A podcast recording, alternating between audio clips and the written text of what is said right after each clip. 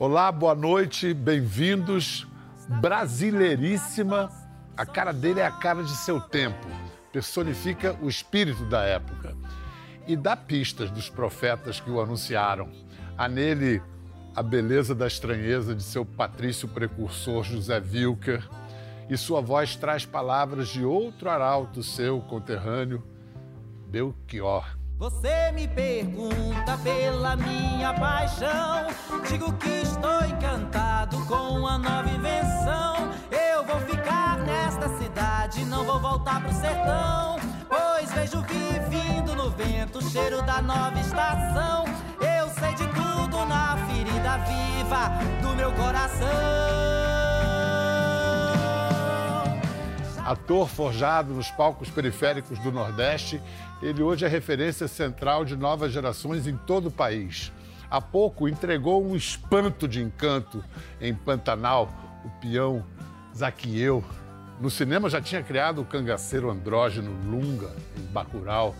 E na televisão tinha estreado com o duplo, o múltiplo personagem Nonato, que também era Elis Miranda, em A Força do Querer batida diferente que prende e dá prazer. Eu sei que logo sente, te faz enlouquecer, faço ferver. E tem sido assim. Tudo que faz transborda, transcende, seja no palco, telão ou telinha. Presentemente está rodando o Brasil, interpretando as canções daquele antepassado sujeito de sorte cearense, considerado quer dizer, guiado pelas estrelas, Silvério Pereira conduz o eterno Belchior. Quando eu não tinha um olhar lacrimoso que hoje eu trago e tenho. Quando adoçava o meu pranto e meu sono no bagaço da cana do engenho. Quando eu ganhava este mundo de meu Deus, fazendo eu mesmo o meu caminho. As fileiras do milho verde que ondeiam com saudades do verde marinho. Eu era alegre como o rio, um bicho, um bando de pardais, como um galo. Quando havia, quando havia galos, noites e quintais. Mas veio o tempo difícil e a força fez comigo o mal que a força sempre faz.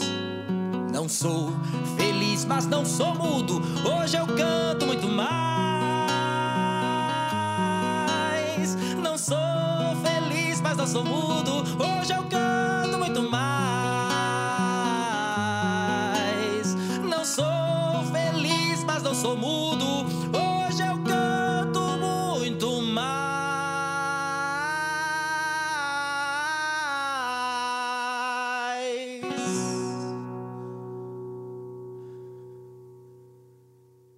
Silvério, sucesso, hein, cara? Ah, nossa, difícil. Difícil fazer sucesso? Não, é difícil falar de sucesso, assim. Para mim isso é uma coisa bem difícil. Sempre foi, assim. Eu, eu, sempre fui educado pelo meu primeiro professor de teatro, que é o Paulo S., que ele dizia... Eu lembro a primeira vez que eu ganhei um prêmio, aí ele disse para mim assim, não fique achando que isso vai te levar para algum lugar isso vai só segurar um livro na sua estante ou então vai segurar a porta da sua casa. Não é sobre isso que a gente está falando, não, não bote isso na sua cabeça. Não se deixe então, corromper. É, exatamente. Então, eu, eu me trabalho para não cair nesse lugar de que o sucesso subir a cabeça, te transformar numa pessoa que eu, que eu não gostaria de ser. Antunes Filho era isso, né? É, mas o Paulo foi muito especial na minha vida. Eu falo que ele é meu pai de teatro, né? Assim, porque eu saio de Mombasa aos 13 anos de idade para ir para a capital e eu não queria fazer teatro de jeito nenhum, eu queria vencer na vida, porque é isso, vendo uma história horrorosa de uma família paupérrima, passando fome.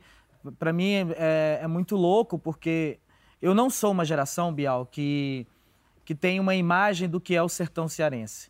Eu sou uma geração que viveu a seca do sertão cearense. Então, eu sou de 82.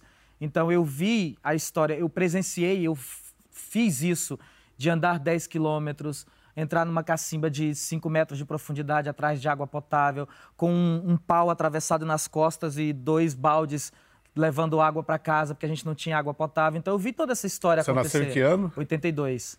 Então, com um ano de idade, é aquela grande seca que o Renato Aragão apela ao Brasil para fazer o Nordeste urgente na TV Exatamente. Eu vi isso de perto, eu presenciei, eu, eu fiz parte disso.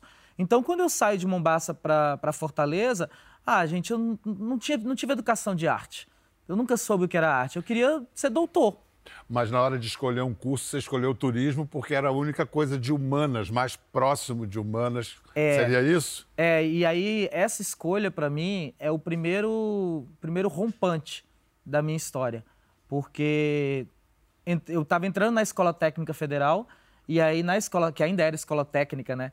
Escola Técnica Federal do Ceará. E quando eu entrei lá, tinha os cursos de macho e os cursos de viado e de mulheres que era justamente o curso de turismo, era o curso de viado e de mulher. E aí o curso de macho era mecatrônica, estrada, química, matemática. E aí quando eu passo para a Escola Técnica Federal, eu lembro de ter essa pressão. Ah, você vai fazer o curso de macho. Claro que não falava assim, né? Mas, mas era esse Mas era o que você ouvia. Exato. É. E aí, quando eu tive a oportunidade de chegar lá para fazer a minha matrícula, e aí eu mudei a folha e disse, não, vou fazer turismo. Foi a minha primeira grande decisão na minha vida. E já era uma afirmação de sexualidade já, também. Já era isso. Ainda não consciente, mas de alguma forma Sim. era. E aí, óbvio, eu entro no turismo e, de fato, tinha uma sala com 40 alunos, onde 37 eram mulheres, tinham três homens e dois eram viados, eu e mais um. tinha isso mesmo, a estatística era essa. Uh, mas éramos muito corajosos. E aí é na escola técnica que eu vejo teatro pela primeira vez. E eu lembro que nesse auditório que inclusive é um auditório que eu te vi pela primeira vez também. Eu ouvi essa história, cara. Eu lembro disso. Na hora que eu li você falando disso, mas depois, agora eu, eu é, Você foi dar uma palestra isso, lá, alguma coisa. Isso, falei de Raquel. É... Ou estava, Raquel talvez estivesse presente, Raquel de Queiroz. Agora não, não, não me lembro. Mas, me lembro. mas foi quando eu te vi pela primeira é. vez, assim. E aí, é, nesse auditório começou a peça de teatro. E aí eu lembro nitidamente, assim, quando o cara anunciou, agora vai vir uma peça de teatro. E aí eu lembro de escorregando na cadeira assim, ai que saco, não vim para cá para isso. E aí a peça foi acontecendo e eu fui ficando, meu Deus, que isso? Nunca tinha visto uma peça. Ah, não, quero fazer. E aí fui me inscrever na aula de teatro. Foi quando eu conheci o Paulo S. E aí eu fazia teatro quase 24 horas dentro da escola técnica. E você não se formou só como ator, você aprendeu toda a carpintaria teatral mesmo. Tudo. Luz, cenografia. Tudo. Eu sou no teatro, eu faço maquiagem, figurino, cenário, desenho cartaz, eu já tive em bilheteria, já operei som, já ajeitei luz, já, enfim, de tudo que você imaginar no teatro, eu já fiz, já carreguei cenário no braço, assim. E mesmo assim, você confessa na sua coluna semanal de poucas semanas atrás, que você escreve no jornal. Sim, no Diário do Nordeste. No Diário do Nordeste, você disse que tinha esquecido como fazia teatro. É. se esquece lá? Agora eu percebi que esquece. Assim, porque eu sempre fui esse ator, assim, eu sempre quis saber de tudo do meu ofício. Porque aí esse era o lugar de sobrevivência. Eu gosto de falar que, com o tempo, eu passei a viver de teatro e não a sobreviver de teatro porque eu sempre vivi bem de teatro. Muito mesmo assim, para chegar na televisão, eu já tinha uma estrutura que o teatro tinha me dado, então eu já tinha minha casa mobiliada, eu já tinha comprado o meu carro, tudo isso com dinheiro de teatro. Isso me dava uma, uma alegria imensa. E aí foi assim que eu fui trilhando. Mas o sucesso, no melhor sentido, e a grana que o teatro dava ao Silvério, é, traziam para ele tanta autoconfiança que quando Glória Pérez o viu no, no palco, o chamou para fazer a força do desejo, você hesitou para aceitar. Eu hesitei. Porque você estava ganhando uma boa grana com o teatro. Era, eu estava indo muito bem com o teatro, graças a Deus. Assim, era a minha primeira temporada no Sudeste. Né? Eu tinha estreado essa peça no Sul, e aqui era o BR Trans, e aí eu vim para o Rio de Janeiro, era uma peça de ingressos esgotados. Eu via na plateia pessoas como Fernanda Montenegro, que me deu o privilégio de assistir a peça, depois ficar 40 minutos no meu camarim conversando, só nós dois sobre teatro. Gente, pelo amor de Deus. Isso, isso é, é, ela. Isso é, é demais, demais, isso é um prêmio. É, e aí, é. Marieta Severo, Renata Sorra, Marco Naninho, toda essa galera passando por lá. E aí eu lembro que alguém uma vez me encontrou na Lapa e disse assim: Ah, é, daqui a pouco você vai ser chamado para fazer novela na Globo. Eu falei assim, tá, mas eu não vim aqui para isso, eu vim para fazer teatro não vim planejando entrar na Globo, não vim planejando fazer novela, mas aí aconteceu, assim, no final da temporada, na última sessão, numa sessão extra, a Glória comprou o ingresso, mas a gente não sabia que ela estaria lá. E aí ela assiste a peça, no final ela chega para conversar e diz: "Eu quero você na minha novela". E aí ela faz esse convite e aí, de fato, quando eu vou para dentro da emissora, a, aí a proposta financeira não não era tão interessante como o que eu estava ganhando naquele momento no teatro. E por mais que fosse muito tentador. E aí eu meio que fui para trás, assim, eu fui embora muito triste porque eu não ia fazer a novela. E aí a Glória liga e disse: E aí, o que é que aconteceu? Eu falei assim: Ah, eu não posso largar o teatro agora, nesse momento que as coisas estão acontecendo. E ela falou assim: Não, mas vamos resolver isso, eu quero você na novela. E aí ela Agora foi uma grande madrinha, assim. Sensacional. Não só nesse aspecto, sabe? Assim, ela sabia que era a minha primeira novela, eu tive muita dificuldade. É, meu primeiro dia foi aterrorizante, porque meu primeiro dia, a minha primeira cena era uma entrevista de emprego. E aí foi a primeira vez que eu entro na Globo, nos estúdios Globo, para uma entrevista de emprego. Ah, mas você vai ter que dar um jeito de cortar esse cabelo, viu, Donato? Isso aí não é coisa de homem, né? É que isso aqui foi uma promessa que minha mãe fez. Fazer o quê, né? Vamos respeitar, né? Mas eu sugiro que você dê um jeito nisso daí, para você não ficar passeando aí pelos corredores da empresa feito um marica, né? Tá bom? Sim, senhor. E o Brasil se apaixona por essa figura. Sim. Eu falei, mais do que duplo, é múltiplo. Vamos lá, vamos fazer uma linha do tempo agora. É, primeiro, você é invenção por parte de mãe, Rita, e nascimento por parte de pai José. Portanto, você seria Silvério Invenção do Nascimento. Mas isso não é um nome, é um poema, É, né? Maravilhoso. né? Por que você virou Silvério Pereira? Então, isso, isso é uma falha da minha mãe, assim. Porque a minha mãe, é, eu acho que ela já sofria é, esse bullying por parte do nome dela, e aí eu acho que ela não quis colocar pra frente.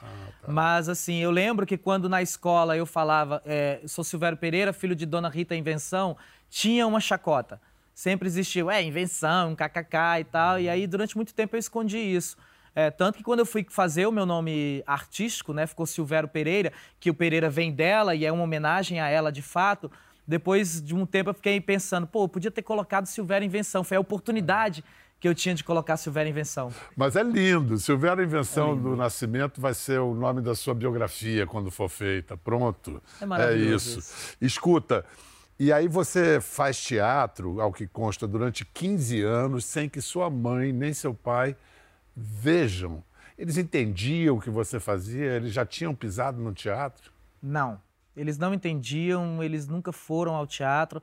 O que a gente sabia de, de artes cênicas era o São João, né? Que é o que acontece na cidade, que a gente ensaia o casamento matuto, ensaia as quadrilhas e tal. Então, isso, para mim, hoje, é a coisa mais próxima do que seria artes cênicas durante o período em que eu vivi naquela cidade. Então, para os meus pais também. Assim, meu pai é um pedreiro analfabeto, né? Que é o primeiro da família, uma família de 18 filhos. Né?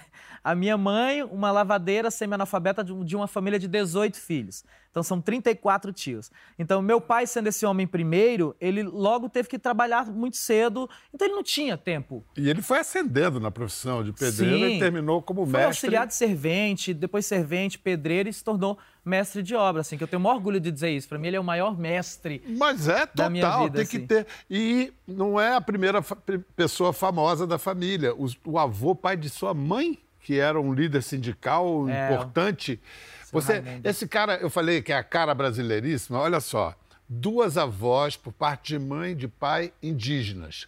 Um avô preto e um branco. Brasil. tá aí a cara dele. É ó. verdade, exatamente. Mas eu demorei, Bial, para entender isso, sabe? Assim, acho que foi nos últimos cinco anos que eu fui entender essa origem toda. Porque isso que você está falando, isso é Brasil, mas o Brasil também nos educa a não nos enxergar. Né? Eu tenho uma, uma história com meu avô que é assim: eu nunca enxerguei o meu avô preto. Eu levei anos para enxergar o meu avô preto. Ele é preto. Ele é preto retinto. É, ainda vivo? Não, já Não, faleceu. Era, mas era É, retinto. preto retinto. E aí, assim, eu, eu gosto de falar sobre isso, porque não é porque eu era uma criança e criança não vê essa diferença. Não era sobre isso, não é essa a questão. É porque realmente eu fui educado para não enxergar o meu avô preto. Ele era a única pessoa preta da família. Sabe, e era um retinta. cara de destaque na sociedade. Um cara Sim, que ele- você andava com ele, as pessoas Presidente referência. do Sindicato dos Trabalhadores Rurais de Mombaça. Então, assim, qualquer lugar que ele andasse, as pessoas falavam com ele. Por isso que eu gosto de dizer isso. É a primeira pessoa famosa É. que eu sei na família, assim. Vou mostrar agora o momento em que, depois de 15 anos de carreira teatral, seus pais vão ao teatro ver a sua peça BR Trans. Está num documentário que eu vou indicar para vocês já já. Eu não vi isso. Você ainda não? Eu não vi. Ó, em contar com hoje a minha família que está aqui presente, minha mãe, meu pai, meus irmãos, meus sobrinhos. Pela primeira vez na vida assistem o espetáculo dele.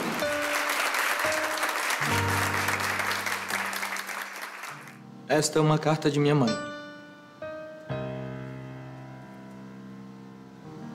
Mombasa, 11 de agosto de 1996. Meu querido, meu abraço. Em mim há muitas saudades.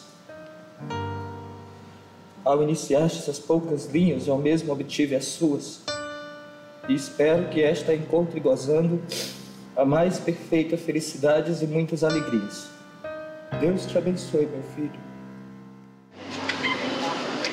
É emocionante. Eu nunca tinha visto ele apresentando. Ele apresenta muito bem, ótimo. Deus te dê seus passos, cada dia, cada momento, cada segundo, cada dia melhor.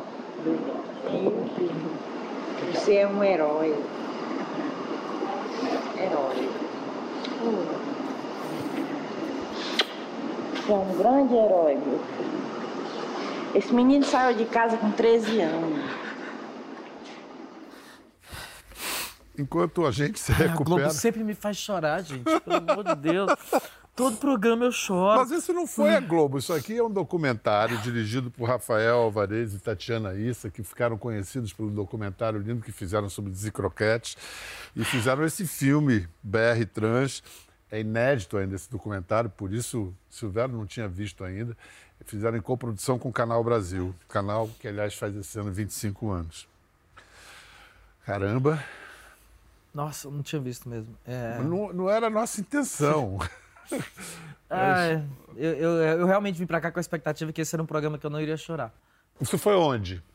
Isso foi em é, Nova Olinda, na região da minha avó paterna, né, que é a região dos Cariris, no Ceará. E seu pai próximo- como reagiu? Meu pai, ele tem uma- um detalhe importante nessa peça, porque eu leio a carta que a minha mãe escreveu do próprio punho, mas tem uma parte que eu falo de paz. E não é sobre ele, só que é uma parte muito dolorosa. E aí, durante a cena dessa peça, eu cortei essa parte. Para Porque- poupá-lo? Pra poupá-lo. Porque, como era a primeira vez que ele estava indo ao teatro, vendo o filho naquela situação, com um espetáculo que misturava a minha história com a minha vivência né, dentro desse universo, então eu achei que ele talvez fosse ficar muito confuso e pensar que fosse um recado para ele. Então eu cortei essa história. E aí ele assistiu, é, ficou feliz, mas ele imediatamente saiu do teatro.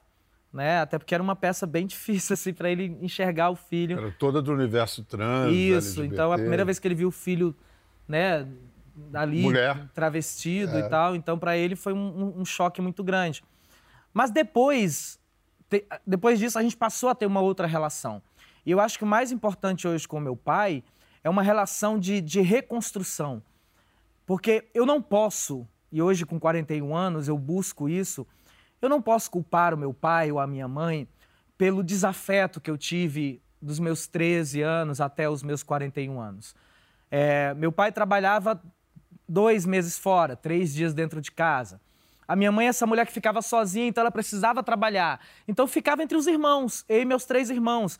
E aí eu saio de casa com 13 anos de idade, quando meu pai se aposenta e volta, eu não estou mais lá. E aí eu percebo que hoje eu sou o reflexo do meu pai, porque eu fico três, quatro, cinco, até mais tempo que meu pai ficava, volto para lá, fico três, quatro dias, e hoje eu sou esse alicerce da família, porque hoje com, com o meu ofício eu tenho condições de trazer uma vida melhor para todo mundo que vive, né, que, que faz parte da minha família.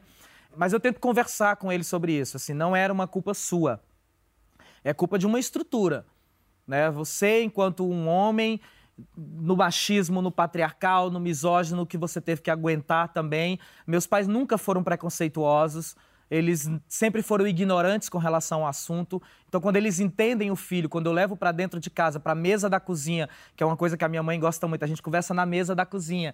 E aí, sempre que a gente conversa, que eu, que eu levo a, a minha história de vida, que eu conto para ela quem eu sou, quais são os meus desejos, as minhas vontades, ela passa a entender o filho.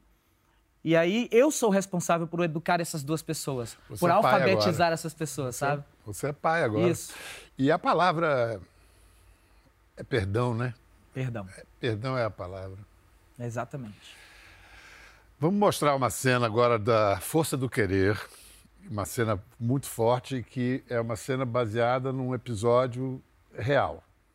Viado, safado! Sacado! Você vai matar a família de vergonha!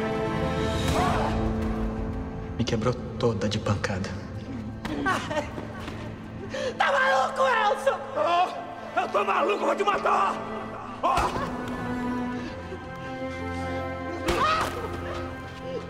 Sem vergonha! Olha pra mim! Olha pra mim! Olha pra mim! Tu quer ser viado? Tu vai ser viado! Mas é bem longe lá de casa! Sem vergonha! Safado! Tem mais, ó! Lá em casa tu não entra nunca mais! Safado! Sem vergonha!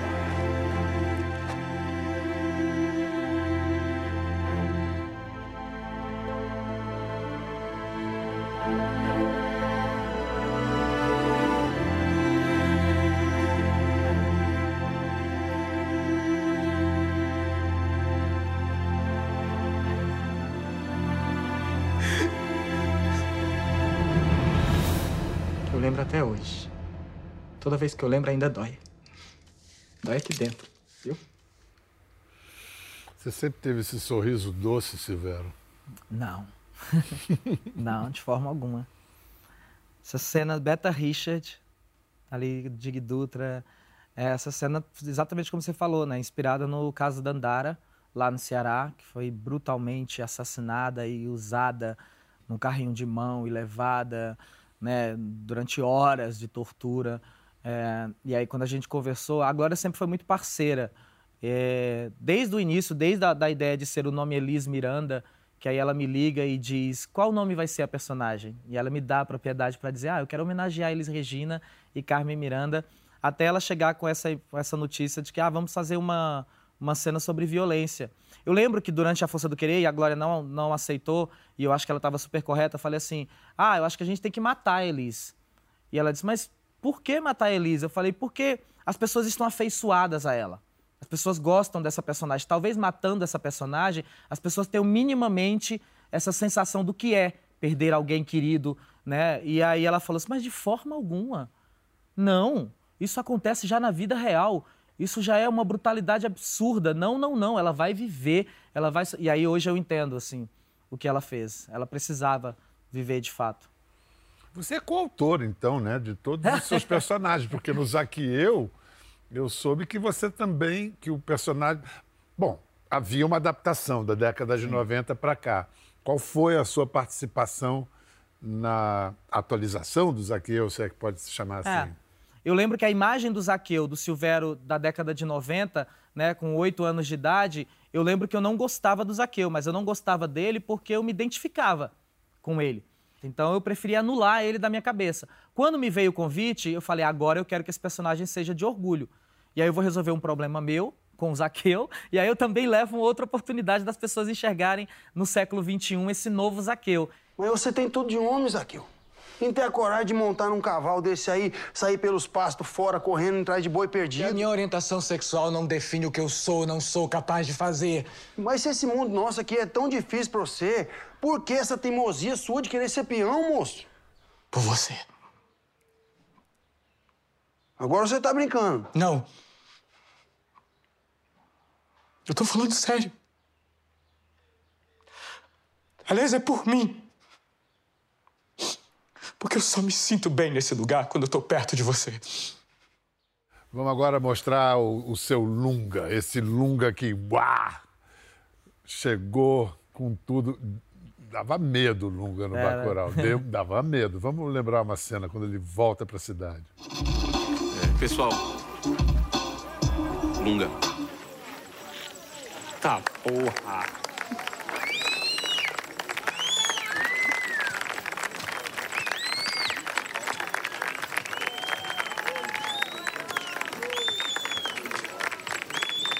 Que roupa é essa, menina? Maravilhoso.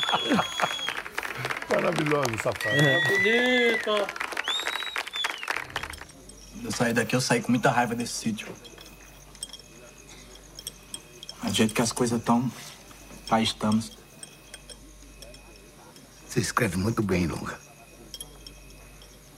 Não devia ter parado. E agora a gente tem um buraco pra cavar.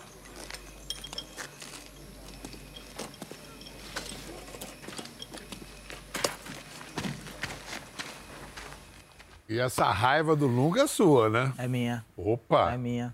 O texto é do Kleber e do Juliano, mas aí a raiva é uma resposta à minha história. Né? Quando eu, eu volto para minha cidade, nesse lugar também, eu saí daqui com muita raiva. Isso que eu acabei de contar, né? Uma, uma cidade cheia de adversidades. Né? Eu não tinha possibilidade, oportunidade nenhuma de ser a pessoa que eu sou hoje se eu estivesse vivendo lá. Então, quando eu saio de lá, eu saio com muita raiva. Hoje eu não tenho essa raiva. Pelo contrário, eu tenho muito orgulho da minha cidade, tenho um prazer imenso.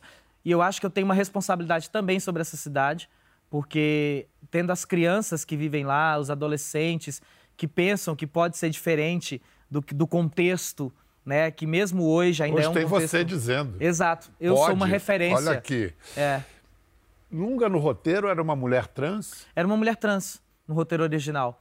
E aí quando a gente foi conversar pela primeira vez, assim, fiz o teste e aí depois quando a gente foi já estava caminhando, né, para de fato ficar, eu assumir o papel. Aí eu falei, pô, tem alguma coisa errada aqui, então assim, não, eu não posso assumir esse personagem, porque foi logo depois da Força do Querer.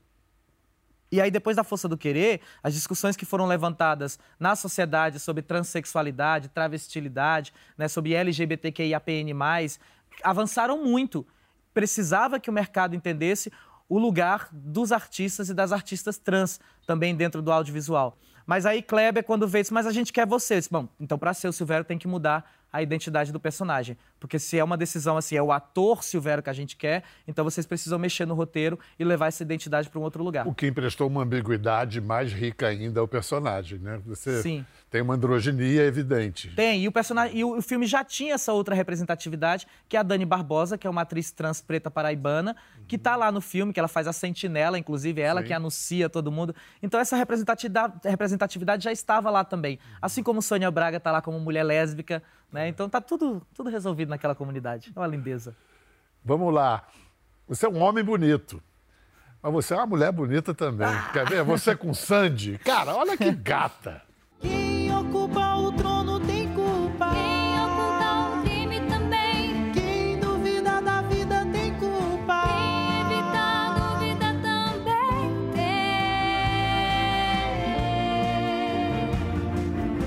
tem. Sandy baixinha do seu lado? Eu tô apavorado aí, apavorado. Você dá um close no meu olho, gente, vocês vão ver que eu tô em pânico. Mas segurando a onda. Olha aí, ó, eu tô apavorado. Somos quem podemos ser, sonhos que podemos ter. Essa história é engraçada. Fala. Porque eu tava de folga da Força do Querer, tava indo pra praia com os amigos, e aí o Rafael Dragô me liga e diz assim: Silvério, é, aconteceu uma questão aqui, a gente vai precisar substituir uma cantora, e aí eu quero que seja você. Aí eu falei, tá, mas como é que vai ser? Não, você vai cantar com a Sandy. Eu disse, tá, tá, tudo bem. Simplesmente É. a mais afinada. Exato. Só que eu tenho uma coisa comigo, assim, que é assim, eu sou, eu gosto de falar isso, eu sou uma bicha atrevida. Então, assim, se me der a peteca, ah, eu vou bater nela até conseguir fazer o gol. E aí eu falei assim: não, tá tudo certo, vou fazer. Vai, vai cantar a música Somos Quem Podemos Ser. Não fazia a menor ideia que música era essa. Nunca tinha ouvido. Eu falei assim: tá certo, vamos fazer. Aí desliguei o telefone. Como é que vai ser? Não, daqui a duas horas tem um voo vindo pro Rio de Janeiro pra você ensaiar. Eu disse: tá bom. E aí eu chego aqui com a Sandy, que é um, um amor de pessoa, Total. é muito gentil, sentou comigo no camarim, me acalmou, e aí eu fiz essa apresentação, mas no final eu só chorava. No final eu fui pro camarim só chorar, porque antes de entrar eu tava no espelho olhando e eu dizia assim: tu segura essa onda. Agora o negócio é contigo, você vai lá e faz e depois você desaba. Mas que coisa estranha, você chorando, Silvério. Não que é? coisa, rapaz! Meu apelido era manteiga derretida, Bial. Agora, criança. eu adoro esse verso, porque somos quem podemos ser, não só significa que nós somos o que sonhamos ser, como o verso seguinte fala, como nós somos tudo o que nós podemos ser. O que nós somos hoje é o que o melhor que a gente pôde fazer, cada um de nós, né? Exatamente. É muito bonito. Eu muito adorei que você bonito. falou que eu sou uma mulher bonita, porque eu gosto também de ter uma coisa que diz na minha cidade, Mombaça, que é uma terra de homem valente e de mulher bonita. De homem valente eu não puxei nada. Como não? Não, nem Porra! um pouco. Mas é de mulher valente- bonita eu posso Você não garantir. é homem valente na tradição do sertanejo, do, do sertão. Mas você é valente pra chuchu. Comprar Ah. essa briga que você comprou e. e- na elegância. Ah, agora eu vou. Então eu tenho os dois, tá, gente? Tá Então- bom. Você é, é um homem bonito ou uma mulher valente, ou um homem valente uma mulher bonita, e as ordens dos fatores altera todos os produtos em que você trabalha. Boa. Antes da gente falar um pouco do Belchior, qual vai ser a sua próxima peça? Bom, tô trabalhando agora com esse espetáculo Bicha Viado Frango. Texto seu? Texto meu. é, e é meu terceiro monólogo. E a pretensão é de estrear até o final do ano de 2023, porque é um projeto, mais uma vez, que passa pelo Silvério, porque são palavras que as pessoas, a sociedade né, preconceituosa usa para nos de- depreciar, Ofender, né, para aham. ofender. E aí eu acho que quando a gente assume esse lugar e diz, é isso mesmo, eu sou uma bicha atrevida, como eu falei, eu sou viado, sou frango, como se fala no Recife, qualira, como se fala eh, no Maranhão. Então, assim, essas palavras agora no, no sentido de orgulho. E aí é um texto sobre isso, é uma peça sobre isso, sobre um corpo morto-vivo em sociedade. E essa volta sua ao teatro, será que a turnê que se chama não Silvério canta Belchior, Silvério interpretando Belchior, já é um pouco um exercício de voltar ao teatro, já que você está interpretando um cantor e não se assumindo como cantora, apesar de cantar para Chuchu? É, essa palavra do intérprete, é, eu acho que é uma coisa de outras referências que tem nesse show, porque é um show do Belchior, mas é um show que traz a palavra que a Maria Bethânia faz. Tem um pouco de Elis na movimentação, tem o Ney Mato Grosso, que é uma grande referência para mim também no gestual, na dança. Mas o mais importante para mim nesse show, e ele se chama Interpreta, é que as pessoas escutem essa letra que as pessoas estejam atentas ao amar e mudar as coisas, sabe? Ao fotografia 3x4, que ela não seja só uma canção para você ouvir no final da tarde, pra, é para você prestar atenção sobre a xenofobia que esse artista sofreu há tantos anos atrás e que a gente sofre ainda hoje pelo nosso sotaque, pelo nosso vestir, pelo nosso comportamento. Então, assim, Fotografia 3x4 é uma música sobre xenofobia. Sabe? É sobre dizer que não. É, quando o Belchior fala Veloso, o sol não é tão bonito para quem vem. Sabe? Você chegou aqui, beleza, mas eu cheguei e não encontrei esse lugar. Então, assim, eu quero que as pessoas no show escutem. E quando os baianos chegaram, eram chamados de baiunos pela intelectualidade de Ipanema. Todo mundo tem que chegar. Mas olha só, é, você teve uma decisão, porque o, o... num show que teve com Belchior e o Lima Duarte, o Lima Duarte fala os versos. Eu venho, mas se nada der certo, eu volto para minha terra. Deu tudo certo para você e você voltou para sua terra? Voltei, eu Por quê? continuo. Porque a geração que vem antes do Silvério é uma geração que diz a gente precisa se mudar. Para a gente ser artista, a gente precisa que o Sudeste nos valide primeiro. Então, todos os artistas, os grandes atores e atrizes que eu conhecia, vieram para o Rio de Janeiro e São Paulo tentar a vida aqui. Alguns conseguiram, outros acabaram mudando de profissão. Então, eu sou de uma geração no Ceará que diz o contrário. Eu sou uma geração que diz é possível continuar vivendo aqui, morando aqui, e a gente vai para lá, sim. Não tem problema nenhum de trabalhar no Rio, em São Paulo, de maneira nenhuma. Mas a gente pode continuar vivendo entre os nossos. E aí eu tenho muito prazer de ser uma pessoa ainda que, que mora no Ceará. Isso me dá uma alegria, um, um prazer, uma, um... enfim, eu me sinto realizado com essa possibilidade de estar na minha terra e trabalhando em outros lugares. É o Brasil que tem Cine Hollywood, na TV Globo fazendo sucesso, que tem você. Silvério, uma delícia. Vamos terminar com você cantando o que o Belchior cantou depois desse encontro com Lima Duarte, que é Princesa do Meu Lugar. Grande conversa, muito legal. Obrigado. Viala, Delícia. adorei. Muito bom.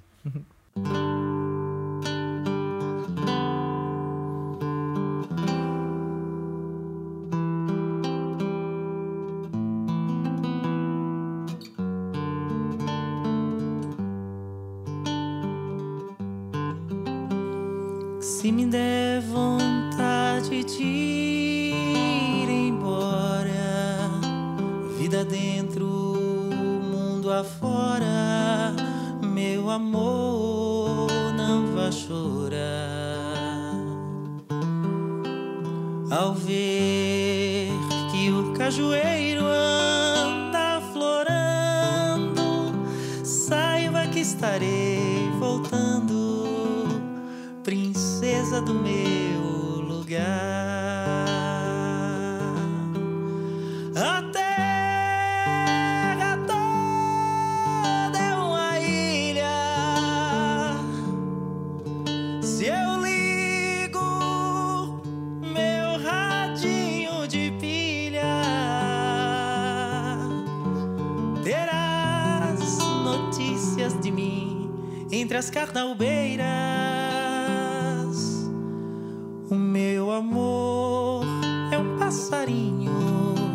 Pode fugir de tua mão. Não dances, não dances pelo caminho,